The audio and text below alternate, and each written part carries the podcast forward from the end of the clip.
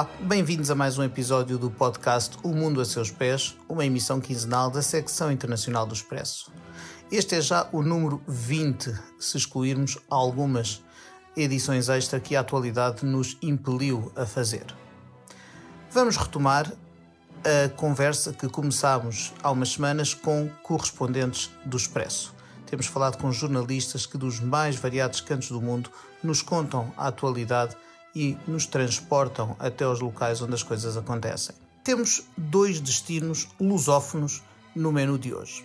Em primeiro lugar, falámos com o Gilberto Lopes, correspondente do Expresso em Macau, e depois com o Fernando Pereira, que desempenha a mesmíssima função, mas em Bissau. Macau foi uh, o território onde se fala português que primeiro conheceu as agruras da pandemia. Está uh, um pouco à frente no tempo no que diz respeito à, à gestão uh, deste problema, fechou muito cedo, uh, reabriu com a pandemia controlada, uh, já conheceu os receios de segundo surto e, portanto, a experiência macaense é interessante de ouvir. Ao mesmo tempo, estamos, estamos a falar de um território que foi administrado por Portugal até há pouco mais de 20 anos e que, de momento, sente o impacto dos protestos pró-democráticos que acontecem há mais de um ano, portanto, ainda antes do coronavírus ter vindo baralhar o mundo, na vizinha cidade de Hong Kong. Foi, eh, foram estes alguns dos assuntos eh, que abordei na minha conversa com o Gilberto Lopes, que vos convido a ouvir em seguida. Este episódio do Mundo a Seus Pés tem a edição técnica do Ruben Tiago Pereira e o moderador sou eu, Pedro Cordeiro, o editor da secção internacional.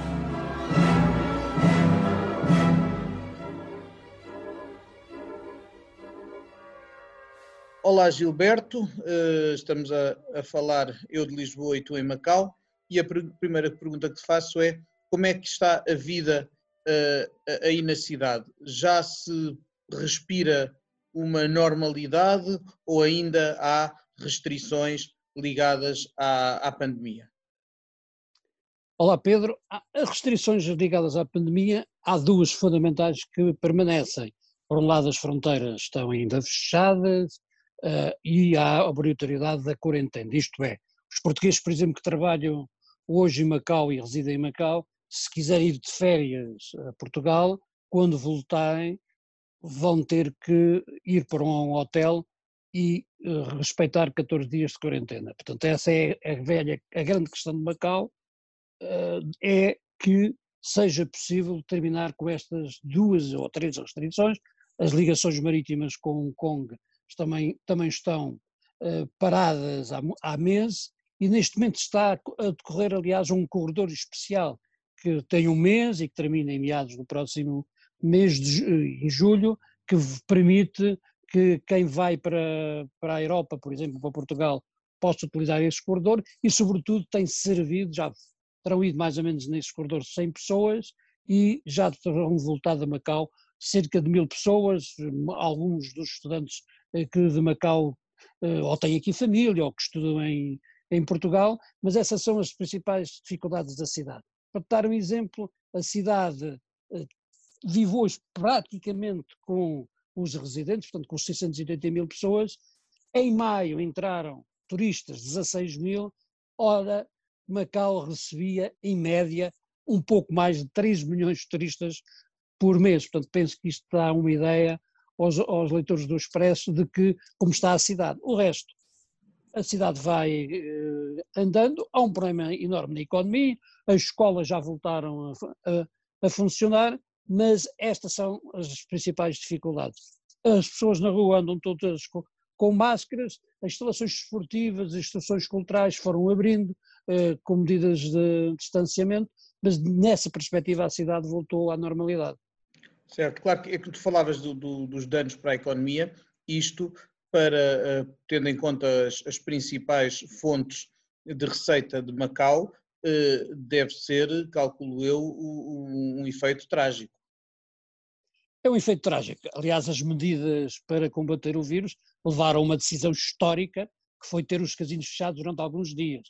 Nunca tinha acontecido, tinha acontecido uma única vez durante algumas horas durante um tufão, mas 14 dias como estiveram desta vez, é, foi uma razão, é uma, uma, decisão histórica. Para te dar um, um exemplo e, e falando em, em, números, ainda hoje é notícia de que há neste momento, ou houve uma semana já este, deste mês, em que os casinos pagaram mais de prémios do que de receita. Há concessionárias que neste momento dizem que fazem menos, portanto há menos receita do que as despesas. As concessionárias, há seis empresas a operar casinos, os 37 casinos que estão abertos, as Sim, isso, é o, isso muito... é o, contrário, isso é o oposto completo do negócio do casino, porque a gente sabe que os negócios de, de jogos de azar são aqueles em que a casa de lá para onde é, tem que ficar sempre a ganhar, não é? Neste, eu vou-te falar, eu vou-te, vou falar em números, eu vou falar em patacas e as pessoas podem ter uma noção fazendo o câmbio a 10, embora neste momento seja um bocadinho menos, mas um mês normal serão 20 mil milhões de patacas e neste momento há a possibilidade, este mês certamente, nem mil milhões de patacas vão ser faturadas nos casinos. Dar-te um exemplo, em 2019 os casinos faturaram 292 mil milhões de patacas. Até este momento o acumulado são 33 milhões representa isto para o governo, que cada pataca que é jogada no casino são 35% para o governo. Portanto, o governo está aqui com algumas dificuldades. É evidente que Macau, o governo de Macau beneficia de uma almofada fabulosa, para dar um exemplo, há uh, reservas no valor de 560 mil milhões de patacas, daria mais ou menos aí para 5 anos sem receber uma única pataca de imposto, mas a situação está-se a complicar, há cada todos os dias há notícias uh, de despedimentos, sobretudo dos trabalhadores não residentes. Uh, o governo tem procurado dar subsídios para o consumo, distribuiu agora 1.500 euros para muitas pessoas, apoiou também as empresas, apoiou nas, nas tarifas de eletricidade, de água, etc. Mas a situação económica está a começar a complicar-se em demasia em Macau, e Macau a única solução para Macau é de facto a abertura das fronteiras, porque Macau vive do jogo, Macau vive do turismo e sem os jogadores que vêm da China ou também de Hong Kong ou dos países da região, é impossível os casinos continuarem a funcionar. Do ponto de vista social, nota-se descontentamento. Nós sabemos que uh, Macau eh, é uma região, obviamente, uma região autónoma especial, mas uh, faz parte da China, país onde expressar o descontentamento em público não tem não, é, eh, não tem nada a ver com, eh, com expressar descontentamento num, numa democracia ocidental, por exemplo. Eh, nota-se em Macau que as pessoas estão descontentes, há, algum foco de contestação, seja ao governo, ao executivo de, Macau, seja ao governo central de Pequim? Pedro, por enquanto, não, não há este descontentamento. Como eu disse há pouco, porque houve uma série de medidas, desde o primeiro caso em Macau são é, é no dia 22, a primeira conferência de imprensa do chefe do Estado é no dia 23 de janeiro, portanto passaram cinco meses, mas desde essa altura houve uma série de medidas. Neste momento, por exemplo, os restaurantes e o retalho mereciam muito de um chamado cartão de consumo, mais ou menos 3 eh, mil patacas, em que as pessoas podem gastar uh, 3, mil, uh, 3 mil patacas, portanto uh, 300 euros, em que se pode gastar 300, 300 patacas, 30 euros por dia, e isto tem, tem levado que as pessoas possam ir ao restaurante, eh, possam ir uh, ao, ao supermercado, e tem aliviado um pouco a situação das pessoas. Há um subsídio à eletricidade, há um subsídio à água, houve também agora um cheque de, 15, de 1.500 euros, o cheque de 1.000 euros que normalmente o governo entrega todos os anos, costuma ser entregue em agosto, este ano foi antecipado e foi entregue em abril. Todas estas medidas de certa forma, têm permitido que não haja este descontentamento. Mas começa-se a sentir, e sobretudo ao nível das pequenas e médias empresas, a situação está um pouco a, a começar a complicar-se, e se esta situação de abertura das fronteiras, e se, portanto, se a cidade não voltar de facto àquilo que é a sua normalidade, no caso de dois, três meses, essa contestação pode começar a, a surgir de, uh, nas ruas, apesar de Bacau não haver muita uh, essas questões, mas as questões económicas são as questões que, levam, que levam muitas pessoas para a rua e no passado foram essas questões que trouxeram, eh, num caso ou noutro, as pessoas para a rua e, portanto, se esta situação eh, nos próximas semanas não se resolver, lá para agosto, setembro, pode começar a existir algum foco eh, de contestação. Claro, é evidente, quando falando de Macau e de contestação, é impossível não falarmos da cidade vizinha e, e também região autónoma especial chinesa de Hong Kong.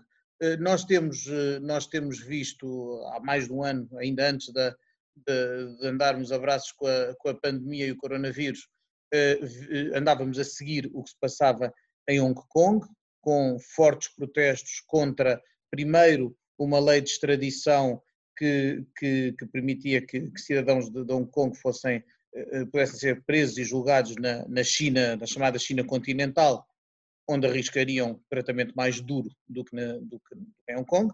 Eh, depois, eh, tudo, esses protestos agravaram-se, houve repressão dos protestos, a lei foi, foi deixada no tinteiro, mas entretanto surgiu outra lei uma nova lei de segurança nacional de Hong Kong que faz praticamente as vezes da outra e que dizem, dizem as, eh, disseram os mais críticos, põe, de certa forma, acaba com aquele velho uh, lema do um país, dois sistemas, em que territórios como Macau ou como Hong Kong uh, estavam, faziam parte da China, mas tendo condições realmente especiais e, uma, e, uma, e umas liberdades, sobretudo umas liberdades individuais mais amplas do que no, no resto da China. Esses, que ecos de, destes protestos é que sentes, se é que há alguns, em Macau?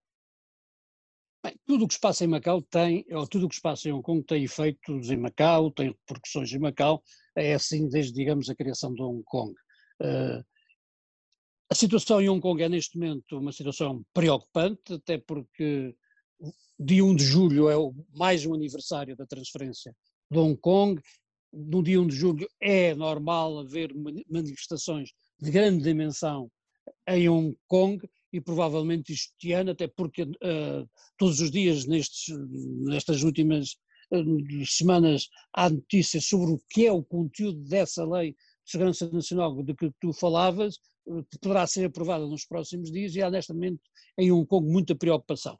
Em Macau começa a existir também alguma preocupação porque não se falando ainda até este momento, nem, o governo, nem os responsáveis do governo central, nem os responsáveis do governo local o tenham dito, de que essa lei da segurança nacional será aplicada em Macau. Macau legislou em 2009 o chamado artigo 23, que é essa uma das, digamos, das justificações de Pequim para avançar com essa legislação, que em Hong Kong nunca foi feita e que está prevista na lei básica, é preciso regulamentar o artigo 23, Macau tem, tem essa regulamentação, mas os, os, governantes de Macau têm falado agora na necessidade de fazer medidas complementares. E, portanto, essa questão das medidas complementares deixa também algumas dúvidas em Macau, saber concretamente o que é que isso representa, até porque em Macau, embora exista essa lei do, do artigo 23, ele nunca foi aplicado, nunca foi necessário uh, fazer, e Macau está muito longe de todo o movimento que existe em Hong Kong,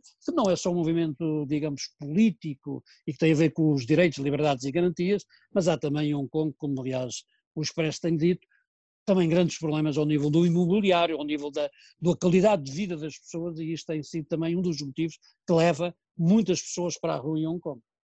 Claro, e em Macau é, é, esses problemas não, se, não, não existem, pelo menos com a mesma dimensão. Uh, um, ainda assim, nós este mês tivemos um, tivemos um sentimos um, um frisson de, de, contestação política em Macau, quando no início de, de, junho, dia 4 de junho, dia em que se celebra o aniversário do, do massacre da Praça Tiananmen em Pequim, uh, pela primeira vez uh, em Macau foi proibida a vigília que costumava ser feita anualmente para recordar os mortos daquele, daquele episódio uh, trágico que foi, que foi a matança de Tiananmen. Este ano houve, eh, de facto, sentiu-se esse punho mais duro, apesar de haver a pandemia como pretexto para proibir a vigília, sentiu-se esse punho mais duro. É, é, é, concordas comigo que, é, que, que haja ou não pandemia, a proibição de, de, de, da vigília de Tiananmen tem muito que ver com o que está a passar em Hong Kong? Eu penso que tem, tem, tem, sobretudo a ver o que está a passar em Pequim e a forma como a atual liderança de, de, de, da República Popular da China, liderada pelo presidente Xi Jinping, olha para estas questões.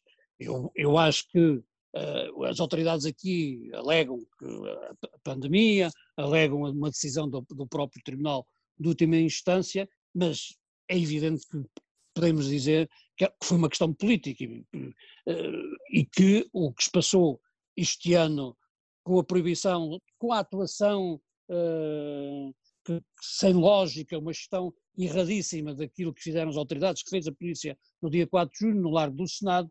Eu estive no Largo do Senado e sei o que é que se passou, e portanto nada disto se tem alguma justificação. E acho que esta é outra questão que se vai começando a comentar aqui, é saber se para o ano, e essa tem sido uma das questões colocadas uh, aos dirigentes, para o ano vai ou não ser permitida a vigília. Uh, ninguém quer dar respostas dizendo que não se pode prever a, a situação que se vive para o ano. Mas essa é uma questão, e essa é uma questão fundamental, porque a vigília realizava-se desde 1990 em Macau, houve sempre uma vigília, dizendo que era uma vigília que não tinha grande participação, estamos a falar de 500 pessoas, 600 pessoas, não mais, realizava-se numa tarde, numa zona, numa zona certo, centro histórico, mas não, não tinha grande problema mas acho que podemos concluir que este ano houve, de facto, uma decisão que me parece extremamente política uh, e, da, e, da, e, daquilo que eu acho que, há, que, revela algum nervosismo das autoridades, quer de Pequim, quer de Macau, relativamente a, a, a esta questão, dizendo que no passado sábado, dia 20, fez seis meses do atual governo de Macau, do atual chefe do Executivo. O novo que tinha tido... Sen, o novo chefe do, do, governo macaense.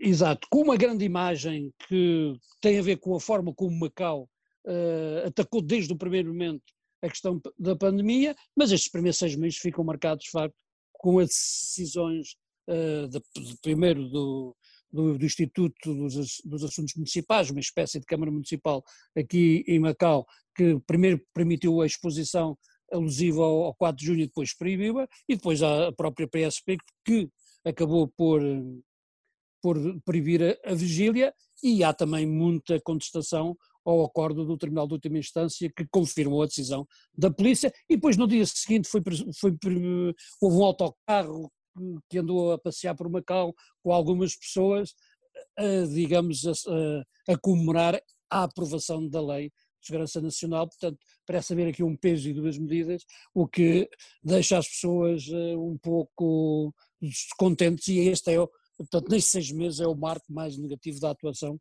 do atual chefe do Executivo. Quando, quando falávamos de, de, quando se fala de um país, dois sistemas, que é sempre um, um mantra que, nós, que, que deste lado do mundo uh, uh, ouvimos de cada vez que se fala de Macau ou de, ou de Hong Kong.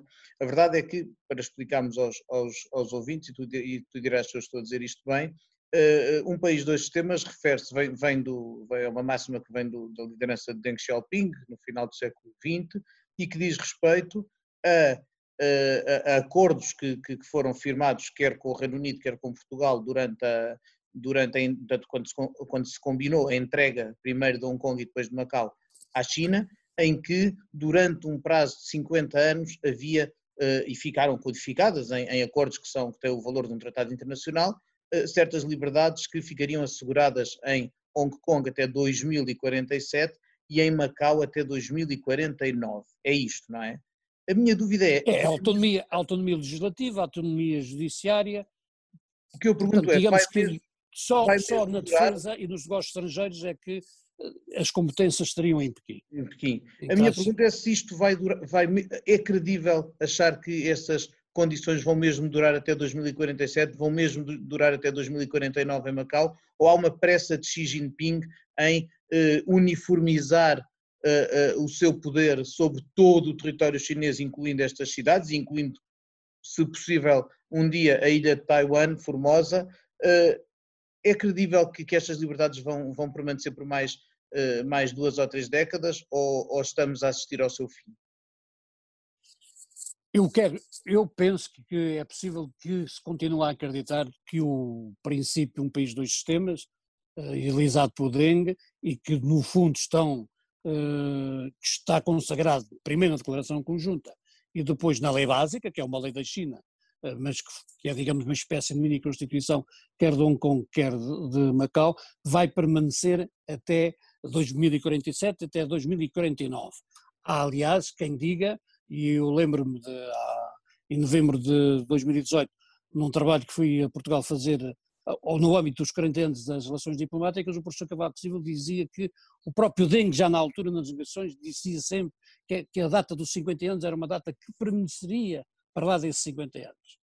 É evidente que esta conversa de dizer que a autonomia de Macau, que não, digamos, ainda não há muitos dados concretos, em Hong Kong a situação é um bocadinho diferente, que esta autonomia que pode estar a, a ser posta em causa, há dois anos ou há três anos não se colocava, ela começou-se a colocar muito com esta atual liderança, mas eu estou convencido que será muito difícil acabar com esta autonomia de forma total e, e, e romper o acordado, uh, dizer que a declaração conjunta é um documento que está depositado por Portugal, por exemplo, e, e a China nas Nações Unidas. Eu penso que a existência de um governo, a existência de tribunais, a existência de uma Assembleia, a existência uh, de outras características, nomeadamente o facto de, de, da língua portuguesa continuar a ser uma língua oficial e de, embora tenha acontecido o que aconteceu agora com a história da, da vigília, o que é evidente é que há todos os dias liberdade de imprensa uh, em Macau, há todos os dias liberdade de expressão em Macau. E só para dar um exemplo, continua a existir uma, uma estação de rádio, uma estação de televisão, três jornais, dois semanários, só em língua portuguesa. Para te dar um exemplo, uh, hoje os profissionais de comunicação social portugueses que aqui trabalham são mais de 100. Sim, isso é um bom, dá-nos uma, dá uma dimensão de facto de que, uh, de que é diferente, uh, apesar das, de, de, possíveis retrocessos, é diferente viver em Macau ou em, ou em Hong Kong do que é viver na China. Pensando agora noutras paragens, Gilberto, o nosso tempo está no fim, mas eu uh, faço a todos os convidados deste podcast a mesma pergunta antes de me despedir.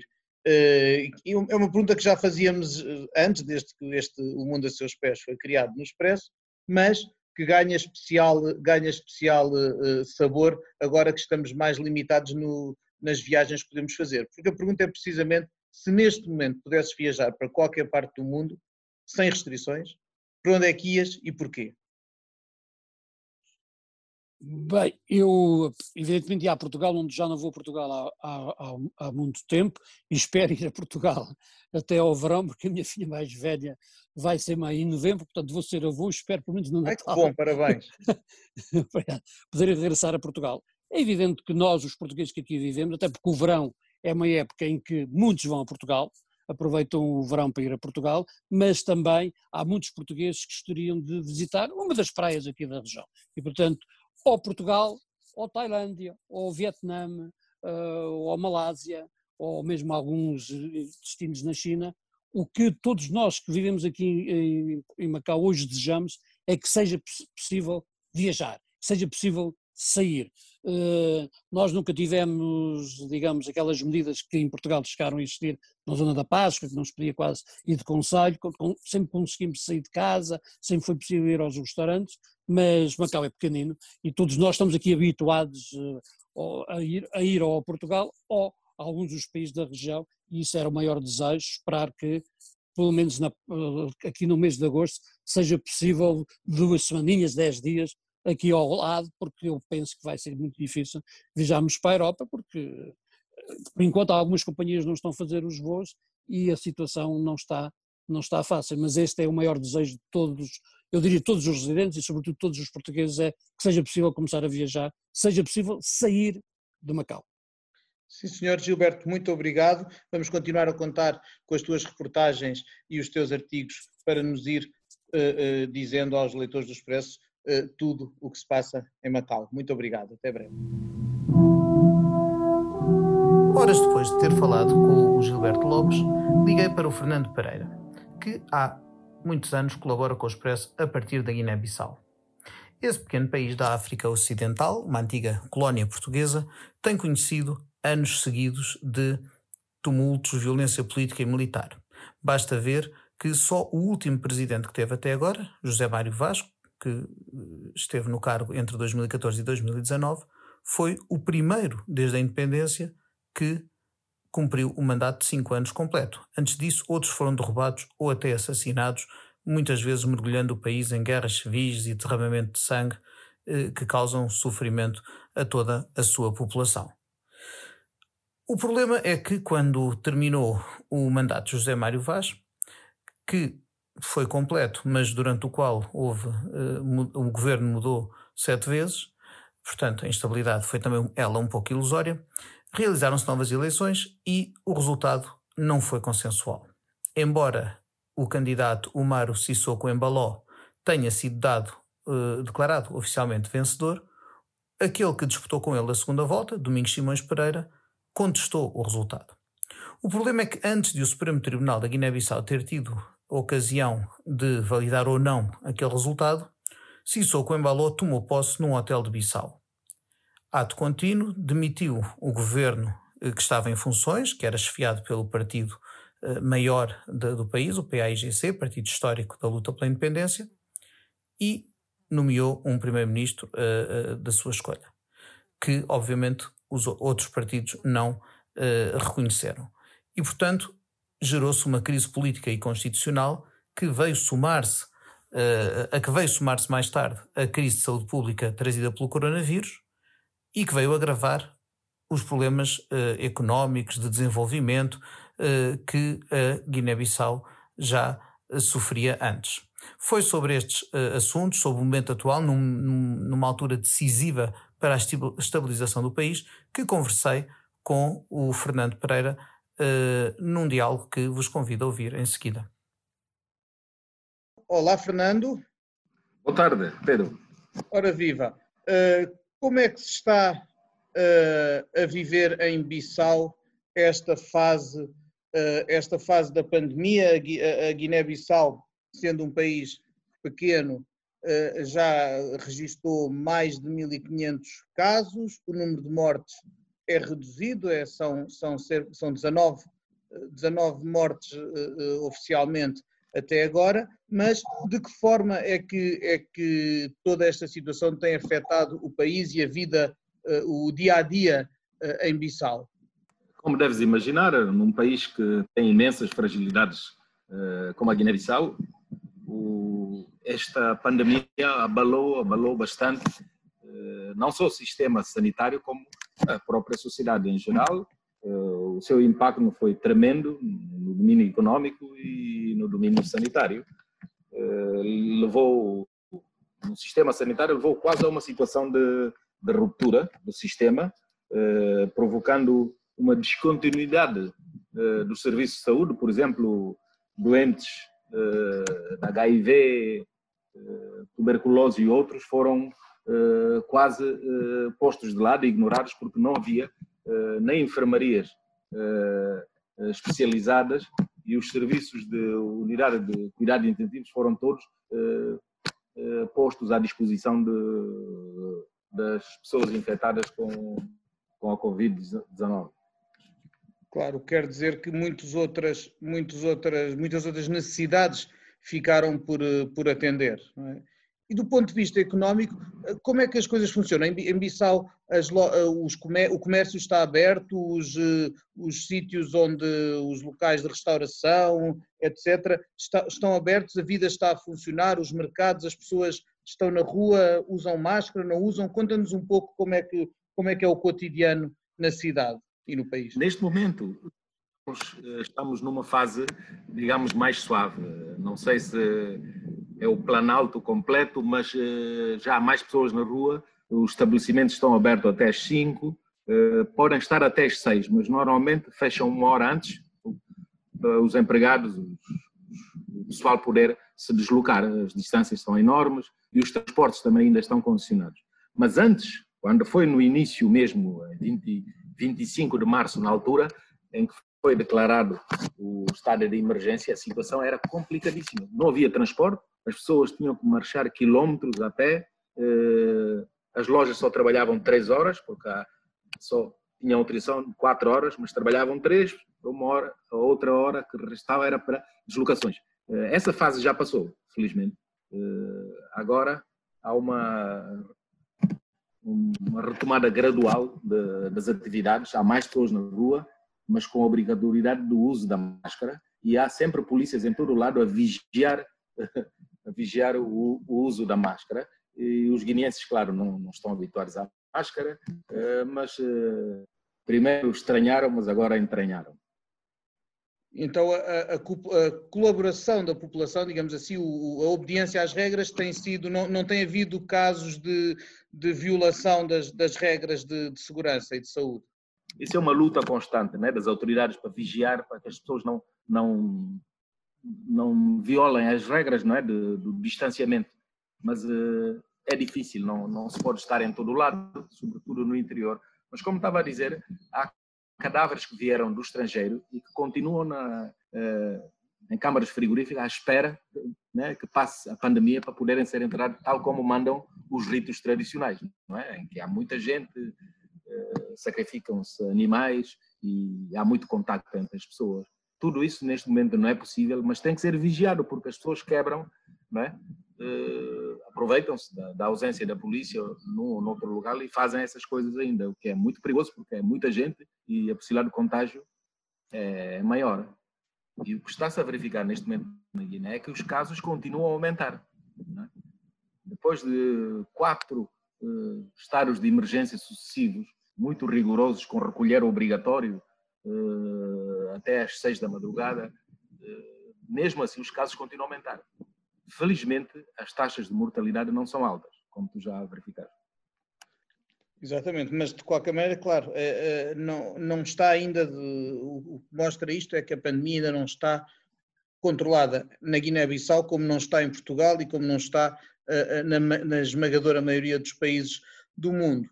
Agora, Fernando, no, no, no, na Guiné-Bissau uh, dá-se uh, a agravante, digamos assim, de esta crise de, de saúde pública, e que também causa uma crise económica mas ela vem juntar-se a, a, a, outro problema que já existia antes, a outra crise que já existia na Guiné-Bissau desde há uns meses, que é uma profunda crise política.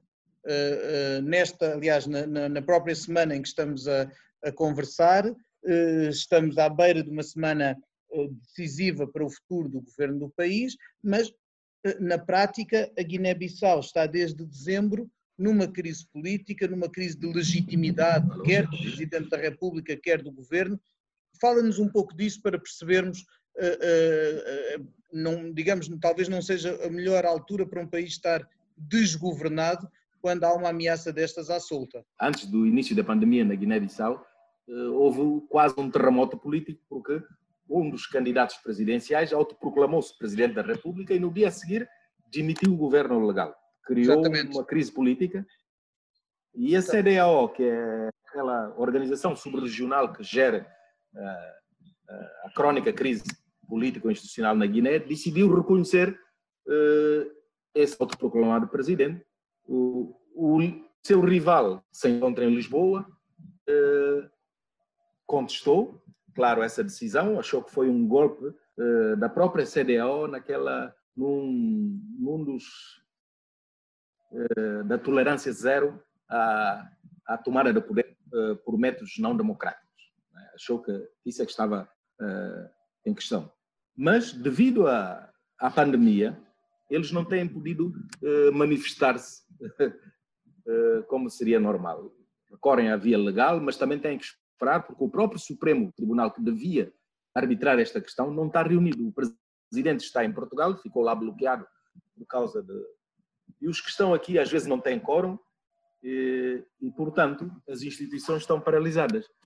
E espera-se que se esta crise passar, que o debate político vai ser muito intenso. E, estamos a uma semana de uma sessão da Assembleia Nacional que deve eh, encontrar um, um consenso eh, para a criação de um governo chamado de base alargada, com quase todos os com assento parlamentar. A Guiné-Bissau é um país onde, infelizmente, a, a violência política uh, tem sido uma constante e, e onde o anterior, o anterior presidente da República foi, o, anterior a esta eleição disputada, digamos assim, o, o, o, presidente foi o, único, desde a independência do país, que cumpriu, que cumpriu o seu mandato uh, Cinco anos. é o, o, presidente José Mário Vaz. Agora Sim. temos um presidente, o presidente Sissoko Embaló, uh, autoproclamado, mas o adversário, Domingos Simões Pereira, contesta o resultado. Os partidos tentam fazer, uma, tentam fazer um, um governo de base alargada para promover a paz e, e a concórdia, porque o contrário é, o, sem isso, há um risco, dirias tu que há um risco de voltar à guerra civil na, na, na Guiné-Bissau. Tem havido nos nas últimas semanas alguns episódios de violência preocupantes. Sem dúvida, sem dúvida. O risco existe e normalmente devia formar esse governo, indicar eh, quem devia liderar o governo de, de base alargada, devia ser o Presidente da República. Mas após duas audiências sucessivas com todos os partidos com centro parlamentar, ele desistiu e pediu ao Presidente da Assembleia que se encarregasse de encontrar esse consenso entre os seis partidos com centro parlamentar. Ele também teve três sessões de conversa com a escutação a todas essas forças políticas, não conseguiu porque o partido maioritário, que é o PGC, não é reconhecido pelos seus adversários. Eles acham que a maioria deslocou-se. A maioria deslocou-se para o lado deles, portanto, aquelas forças que apoiam o autoproclamado presidente. Então, eh, a única solução que o presidente da Assembleia viu é convocar uma sessão parlamentar para saber quem tem a maioria. E vai ser eh, no dia 29. E até lá já há acusações de eh, tentativas de compra de aliciamento de deputados do PGC, porque o PGC tem 50 e 47 deputados, mais, mais seis deputados de outros partidos, ele tem a maioria absoluta no Parlamento. Mas se dois deputados saírem do PGC, as coisas podem mudar. Então é este ambiente de cortar a faca com acusações de, de pressões uh, físicas, de ameaças aos deputados para respeitar a disciplina partidária, ameaça aos deputados do PGC, inclusive apareceram nas redes sociais eh, três pessoas encapuçadas a ameaçar os deputados que aceitarem eh, votar pela, pela maioria dos partidos presidenciais no, no, Parlamento, mas o PGC já desmentiu que, que, não tem nada a ver com esse, que é, que é um método que eles não usam, eh, e o ambiente está muito péssimo e e com a detenção do, de um deputado do PGC, um empresário, foi detido na rua, quase um, foi uma, um sequestro, eh, a situação piorou, piorou ainda mais.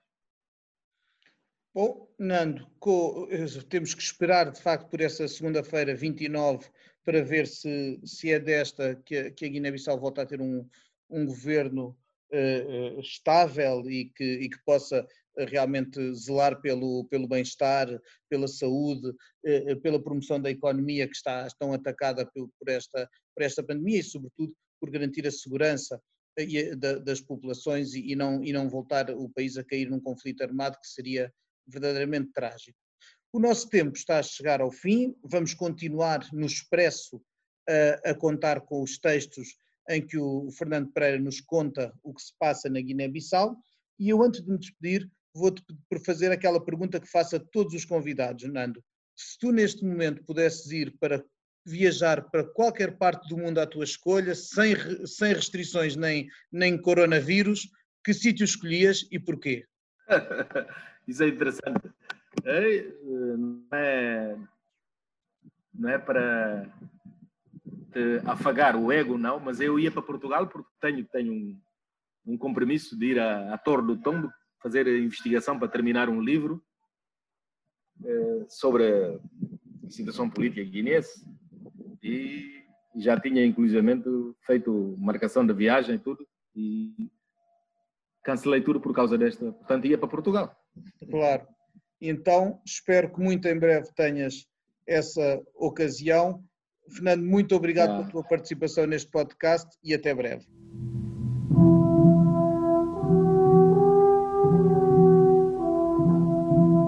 E chega-se ao fim mais um episódio do podcast O Mundo a Seus Pés. Resta-me agradecer aos convidados desta edição, o Gilberto Lopes em Macau, o Fernando Pereira em Bissau e também ao Ruben Tiago Pereira que assegurou a edição técnica hoje. Assim, agradeço também pela atenção com que nos segue e prometo voltar dentro de duas semanas com outras latitudes, outros assuntos no mundo a seus pés. Até lá!